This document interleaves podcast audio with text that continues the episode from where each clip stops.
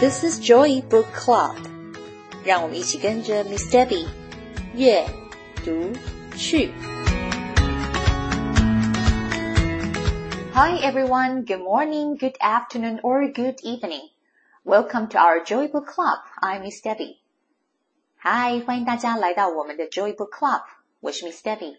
在 Joy Book Club 里面，每一集我都会分享一本我读到的好书。 Today we'll be reading the book Those Shoes. It is written by Maribeth Boelts and illustrated by Noah Z. Jones. In this book, a young boy, Jeremy, really wants a pair of shoes that is super cool. Everyone at school seems to be wearing them, but they are too expensive and Jeremy's grandmother cannot afford a new pair. What will Jeremy do? In this book, we will see how Jeremy learns about what's more important than having expensive things in life. Let's get started. 今天我们要一起读的书叫做《Those Shoes》，作家是 Maribeth Boelts，插画家则是 Noah Z. Jones。书中的主角 Jeremy 看到同学们都穿着一双最新上市的高筒球鞋，他也想要拥有一双。但是这双要价不菲的新球鞋外婆觉得太贵了，不是他们能力范围可以负担得起的。失望的 Jeremy 会怎么做呢？他能够理解到想要跟需要的差别吗？有什么东西又是比一双时髦的球鞋更重要的呢？让我们一起来读这个故事。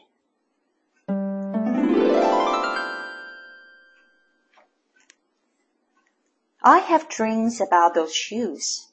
black high tops, two white stripes. 每天放学回家，我总看到街道旁那幅巨大的广告。照片上是我梦寐以求的那双球鞋，那双黑色的，旁边有两道白条纹的高筒球鞋。Grandma, I want them. There's no room for want around here, just need. Grandma says. And what you need are new boots for winter. 外婆，我想要买那双球鞋。外婆轻声地说：“现在我们只能买我们需要的东西，没办法负担想要的。而且啊，你真正需要的是一双新的冬天用的雪靴。” Brandon T comes to school in those shoes. He says he's the fastest runner now, not me. I was always the fastest before those shoes came along. Nate comes to school in those shoes. Antonio and I count how many times Nate goes to the bathroom. Seven times in one day, just so he can walk up and down the hall real slow. Next, Ellen, Jacoby, and Terence each get the pair. 我的同学 Brandon T 今天上学的时候穿了那双新的球鞋。他说他现在是班上跑得最快的人了。而在这双球鞋上市之前，我才是那个班上跑得最快的。Nate 今天也穿着那双球鞋来学校。Antonio 跟我算着 Nate 今天去了几次厕所，总共七次哎，而且他每次都走得超级慢的。没过几天，我在中午排队吃饭的时候，发现了 Ellen Jacoby 跟 Terence 也穿了那双球鞋到学校。Then one day, in the middle of kickball, one of my shoes comes apart. Looks like you could use a new pair, Jeremy, Mr. Alfrey, the guidance counselor says. He brings out a box of shoes and other stuff he has for kids who need things. He helps me find the only shoes that are my size. Velcro, like the ones my little cousin Marshall wears. They have an animal on them from a cartoon I don't think any kid ever watched. 有一天在学校踢球的时候，我的一只鞋子坏了。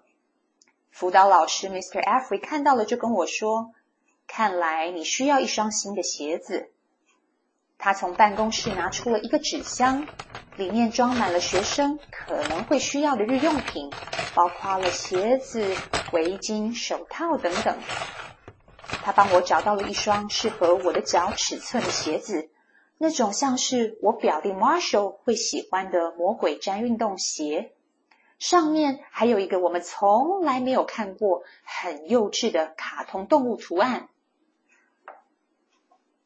When I come back to my classroom, Alan Jacoby takes one look at my Mr. Alfrey shoes and laughs, and so do Terence, Brandon T, and everyone else. The only kid not laughing is Antonio Parker. At home, Grandma says, How kind of Mr. Alfrey. I nod and turn my back. I'm not going to cry about my dumb shoes. But when I'm writing my spelling words later, Every word looks like the word shoes, and my grip is so tight on my pencil, I think it might bust. 等我回到教室，Alan Jacoby 看了一眼我脚上那双 Mr. Alfrey 给我的鞋子，他竟然大笑了起来。接着，Terence、Brandon T 还有其他的同学也跟着嘲笑我。唯一一个没有嘲笑我的就是 Antonio Parker。放学回到家，外婆看到我脚上的那双球鞋，就说：“Miss Alfred 真好。”我点点头，然后转身回到房间。我才不会因为这双幼稚的鞋子哭呢。但当我开始写我的作业的时候，我觉得生字本上的每一个字看起来都像是鞋子，而紧握在我手里的铅笔好像要被我折断了。On Saturday, Grandma says, "Let's check out those shoes you are wanting so much. I got a little bit of money set aside. Might be enough. You never know." At the shoe store, Grandma turns those shoes over so she can check the price. When she sees it, she sits down heavy. Maybe they wrote it down wrong, I say. Grandma shakes her head. 到了礼拜六的时候，外婆说：“走吧，我们去店里看看那双你想要买的球鞋。我这边有一点点多余的钱，或许足够买你喜欢的那双鞋子。”到了鞋店之后，外婆看了一下鞋底的标签，她坐下来摇着她的头。我只好说：“这个价格或许是标错了吧。” Then I remembered the thrift shops. What if there's a rich kid who outgrew his and got two pairs of Christmas and had to give one of them away? We ride a bus to the first thrift shop black cowboy boots, pink slippers, sandals, high heels, every kind of shoes except the ones I want. We ride the bus to the second thrift shop. Not a pair of those shoes in sight. Around the corner is the third thrift shop. I see something in the window. 然后我想起前面路口旁有一家二手商品店，我拉着外婆说搞不好二手店里有哪个有钱的小孩穿不下的，或者是在圣诞节的时候，他重复收到了两双一模一样的鞋子，他们可能会转送到二手商品店。我们坐的公车到了第一家商店，店里有黑色的牛仔靴、粉红色的运动鞋，还有凉鞋、高跟鞋，就是没有我喜欢的那双黑色高筒球鞋。我们又坐上公车到了第二家店。也找不到。对面的街角旁有另外一家二手商店，就在那个橱窗里，我看到了。Black shoes with two white stripes, high tops, perfect shape. Two dollars and fifty cents. Those shoes. My heart is pounding hard as I take off my shoes and hitch up my baggy socks. How exciting, Grandma says. What size are they? I shove my foot into the first shoe, curling my toes to get my heel in. I don't know, but I think they fit. 我找到了那双黑色的， 旁边有两道白条纹，我梦寐以求的高筒球鞋，而且它看起来完好无缺，只要两块半美金。我把脚上的鞋子脱掉，拉拉我已经松掉的袜子。我心跳的好快啊！外婆说：“太好了，这双鞋是什么尺寸呢？”我刻意的将脚趾弯曲，脚背弓起，快速的将右脚挤进了鞋子里，然后对外婆说：“我不知道尺寸，但是我觉得这双鞋的大小刚刚好。” Grandma kneels on the floor and feels my toes at the end of the shoe. Oh, Jeremy, she says, I can't spend good money on shoes that don't fit. I put the other shoe on and try to walk around. They are okay, I said, holding my breath and praying that my toes will fall off right then and there. But my toes don't fall off. I buy them anyway with my own money and I squeeze them on and limp to the bus stop. 外婆蹲了下来，摸摸我脚趾头顶住的位置，对我说：“Jeremy，我们不能把钱花在不合脚的鞋子上面啊。”我接着把另外一脚的鞋穿上，然后试着走着几步路。外婆，没问题的。我憋着气。心里默默的祈祷，我的脚趾头会突然消失不见。不管外婆怎么想，也不管鞋子的大小，我还是用自己的钱把这双球鞋买下来了。我用力的把我的脚挤在球鞋里面，然后一跛一跛的走到公车站。At home a few days later, Grandma puts a new pair of snow boots in my closet. and doesn't say a word about my two big feet shuffling around in my two small shoes. Sometimes shoes stretch, I say. Grandma gives me a hug. 几天之后，外婆在我的衣柜里面放了一双全新的雪靴。对于我那天硬要买下那双太紧的球鞋，外婆一个字也没有多说。我故作轻松的对外婆说。 ：“外婆，你知道吗？有时候鞋子穿几天就会变松了。”外婆看着我，给了我一个拥抱。I check every day, but those shoes don't stretch. I have to wear my Mr. Alfrey to school instead. One day during math, I glance at Antonio's shoes. One of them is taped up, and his feet look smaller than mine. After school, I head to the park to think. Antonio is there, the only kid who didn't laugh at my Mr. Alfrey shoes. 我每天都会试穿一下，但是球鞋却一点都没有变松。我依然只能穿着 Mr. Alfrey 给我的那双有卡通图案的球鞋上学。有一天在上数学课的时候，我看了一眼 Antonio 脚上的鞋子，其中的一角鞋底还粘了胶带，我还注意到他的脚看起来比我的脚尺寸小。放学的时候，我走到公园，Antonio 也在公园里面玩。他是班上唯一一个没有嘲笑我穿卡通图案球鞋的人。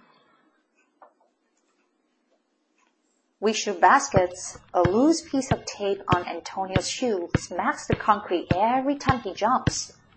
I think I'm not going to do it. We leap off the swings. I'm not going to do it. We race from one end of the playground to the other. I'm not going to do it, I say. Do what? Antonio says, breathing hard.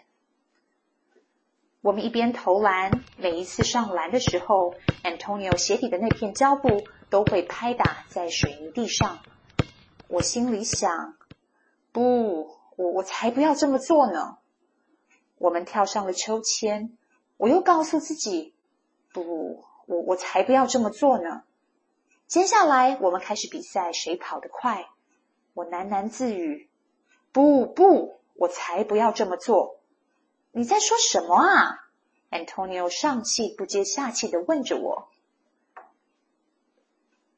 Grandma calls me for supper and invites Antonio over too. After supper, he spies my shoes. How come you don't wear them? Antonio asks. I shrug. My hands are sweaty. I can feel him wishing those shoes were his. That night, I'm awake for a long time thinking about Antonio. When morning comes, I try on my shoes one last time. 晚餐的时间到了，外婆打电话叫我们回去吃饭，顺便也邀请了 Antonio 一起。吃饱饭之后，他发现了那双我新买的二手球鞋。天哪，你有这双鞋耶！我怎么从来没有看过你穿去学校啊？Antonio 问着我，我耸耸肩，手心里冒着汗。我能够感觉到 Antonio 很羡慕我。当天晚上，我躺在床上睡不着觉，心里一直在想着他。天亮了之后，我最后一次套上我新买的那双二手球鞋。Before I can change my mind, the shoes are in my coat. Snow is beginning to fall as I run across the street to Antonio's apartment. I put the shoes in front of his door, push the doorbell, and run. 我决定了，在我还没有改变心意之前，我把球鞋包在我的外套里面。外头开始飘雪了，我用飞快的速度跑到对面 Antonio 的公寓门口。把鞋子放在他的家门，按了一下电铃，然后我就飞奔而去。At school, Antonio is smiling big in his brand new shoes. I feel happy when I look at his face and mad when I look at my Mr. Alfrey shoes. But later, when it's time for recess, something happens. Everywhere there's snow. Leave your shoes in the hall and change into your boots, the teacher announced. Leave your shoes in the hall It's then I remember what I have in my backpack. New boots. New black boots that no kid has ever worn before. Standing in line to go to recess, Antonio leans forwards and says, Thanks. I smile and give him a nudge. Hey, that's Race！在学校里面 ，Antonio 穿着他的新球鞋。当我看到他脸上的笑容，我心里觉得好开心。但当我看着自己脚上 Mr. Offrey 给我的那双有卡通图案的球鞋，我还是觉得好难过。下课的时候，我们正要去操场玩，却发现外面雪下大了，越积越深。把你们的球鞋留在教室的走廊，然后换上冬天的雪靴。老师大声的对大家说。当我听到这句话的时候，我突然想起，我的书包里有外婆买给我那双全新的黑色雪靴，而且它是全新的，没有任何人穿过。我排着队，正准备走出教室，Antonio 向前拍了我一下，对我说：“谢谢你。”我笑了，轻推了他一下。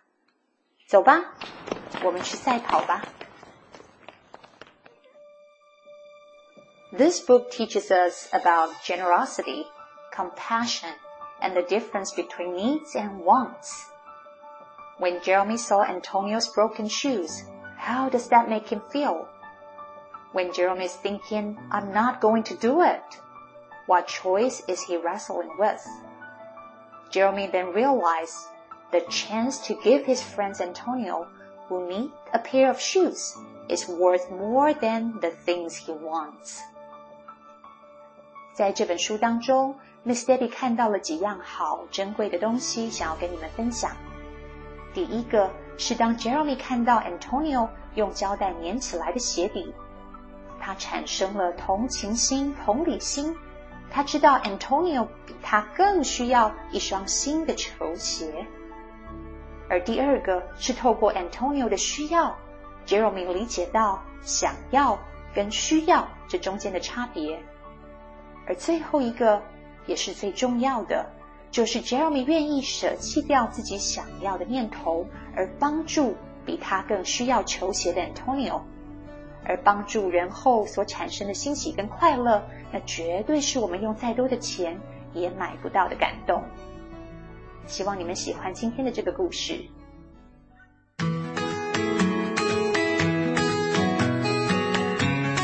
Thanks for listening.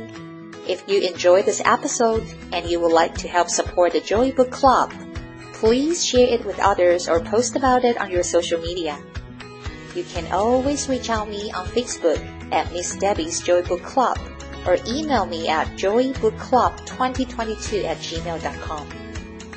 谢谢你们今天和 Miss Debbie 一起读书，别忘了订阅 Joy Book Club 的频道。